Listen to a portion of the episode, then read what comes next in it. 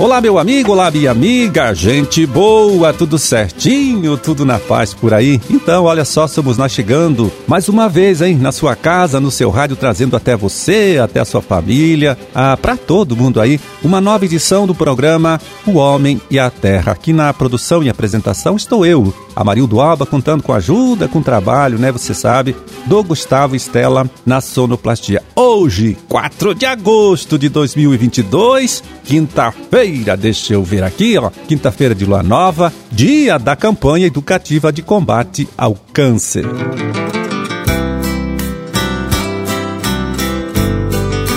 E a gente começa aqui, olha só, lembrando mais uma vez, você meu amigo, você minha amiga, hein, que agora nos dias 23, 24 e 25 de agosto acontece em Cascavel, lá no Parque Tecnológico Copavel, mais uma edição de inverno aí do Show Rural Copavel. O Parque Tecnológico Copavel, então, fica na BR 277, quilômetro 577, saída de Cascavel para Laranjeiras do Sul, né? Saída para Guarapuava.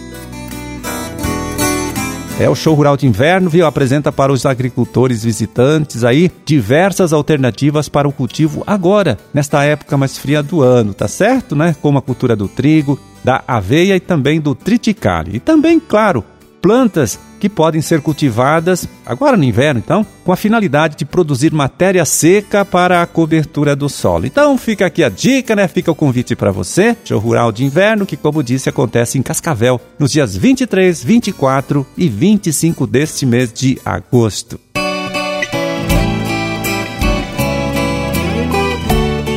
É, agora vamos falar de um assunto sério. Olha só, tem muitos produtores aqui do nosso estado fazendo a opção né, pelo plantio de cultivares de soja resistentes ao dicamba, né? Este é um herbicida que, por sua vez, pode controlar plantas invasoras aí que já são resistentes ao glifosato.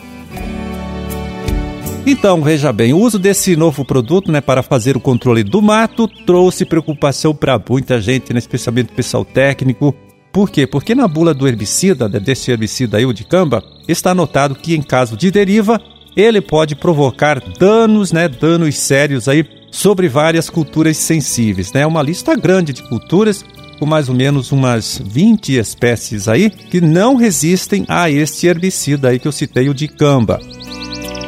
Bom, e por tudo isso aí que eu já citei, né, pelo problema que representa, né, a deriva deste produto, agora nesta última semana, técnicos do IDR Paraná, também da DAPAR, andaram emitindo uma nota técnica, viu, alertando para esses riscos todos aí que eu citei. A preocupação é prevenir a deriva, tá? observando as condições do clima, né? O produtor observar as condições aí para aplicação, utilizando pulverizadores adequados, né? E bem regulados, tá certo? Utilizar redutor de deriva, não fazer aplicação com avião agrícola, é proibido, tá? Aplicar o dicamba com avião agrícola. Deixar uma borda é de 50 metros entre a área de aplicação né, do dicamba e as culturas sensíveis e seguir, claro, todas as orientações da bula do produto. Então, fica aqui o alerta, né, para você, meu amigo, minha amiga, que vai utilizar aí nesta próxima safra de soja o de camba, tá? Olha, tome cuidado, evite a deriva, né, porque o produto pode causar sérios prejuízos se atingir culturas vizinhas como citros, café, batata, feijão, uva amoreira, pepino, tabaco, tomate e até a soja, que não tem resistência ao produto. Coisa séria, hein? Por isso, então, toda esta preocupação dos técnicos para que o produto seja usado, tá certo? Está autorizado para uso, pode ser usado, mas com muito cuidado, muito cuidado mesmo.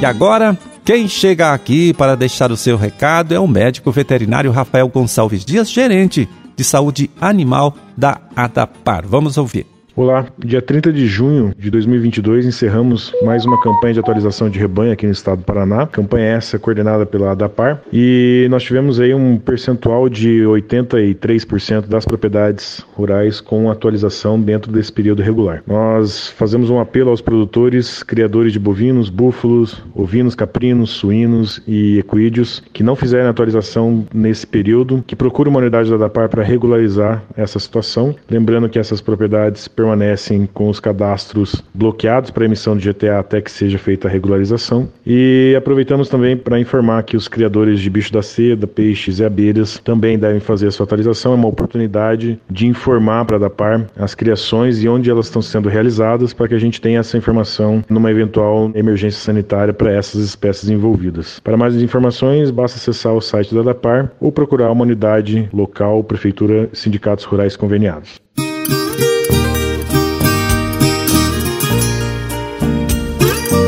Bem rapidinho vamos correr aqui, olha, para ver como está o preço das principais hortaliças produzidas por agricultores paranaenses nesta época do ano, tá certo? São preços médios praticados nesta última segunda-feira, dia 1 de agosto, nas unidades regionais da Ceasa Paraná. Em Maringá, quiabo, R$ 124,00 a caixa com 15 quilos, R$ 8,26 o quilo. Alface crespa grande, R$ 35,00 a caixa com uma dúzia e meia, R$ 1,94 cada unidade, cada pé de alface. E repolho verde híbrido, R$ 25,00 a caixa com 24 quilos, R$ 1,04 o quilo do repolho.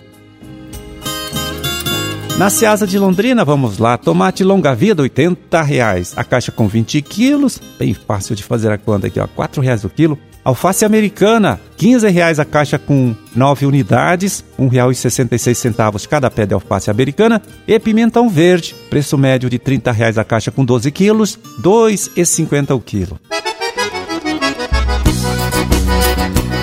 Bom, e o assunto agora é a cultura do pêssego. Vamos saber como estão as plantações na região centro-sul do estado, também saber quais são as práticas de manejo indicadas para esta cultura neste período do ano, viu? Chamando a participação do agrônomo Juliano de Lima Souza, coordenador da estação de pesquisa do Instituto IDR Paraná, da Lapa. Fala, Juliano, conta pra gente. Primeiramente aí eu queria agradecer o convite para falar da cultura do pêssego, né? E eu acredito que uma das principais aí informações que a gente tem para falar da cultura é relacionada a, a, essa antecipação aí da florada que a gente teve esse ano, né? A gente teve uma antecipação aí de 15 a 20 dias na florada das variedades de pêssego, né? Por dois principais motivos. O primeiro motivo é esse frio extremo que a gente teve aí no mês de maio, né? Com temperaturas próximas a zero graus. A planta entendeu que o inverno inverno já tinha chegado e entrou no período de dormência dela antecipadamente, né? E o segundo motivo é esse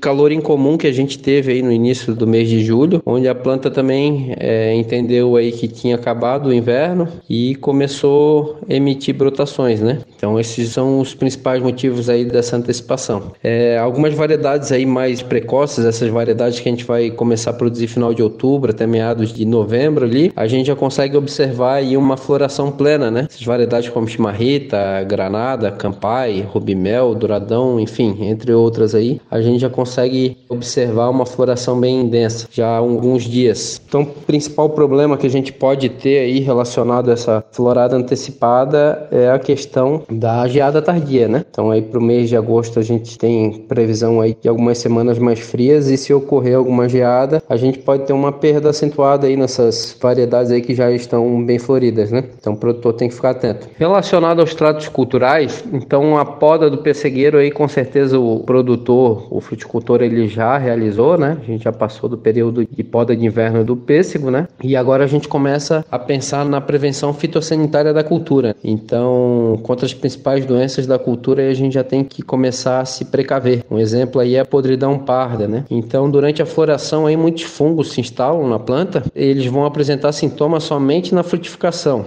quando o controle tardio aí já não surte tanto efeito. Por isso, o ideal é que o produtor realize aplicações preventivas já a partir de agora, né? Com produtos sistêmicos, com um bom período aí residual que vai manter a planta dele protegida por mais tempo. Então é isso aí, Mariano. Valeu, obrigado, hein?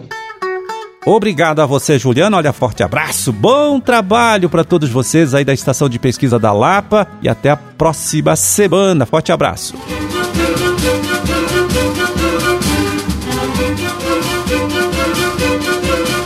É, terminamos a nossa empreitada de hoje. Vamos ficando por aqui, desejando a todos vocês aí uma ótima quinta-feira e até amanhã, quando a gente estará de volta aqui mais uma vez nesta mesma emissora, neste mesmo horário, para trazer até você uma nova edição do programa O Homem e a Terra. Um grande e forte abraço para todo mundo aí. Fiquem com Deus e até lá.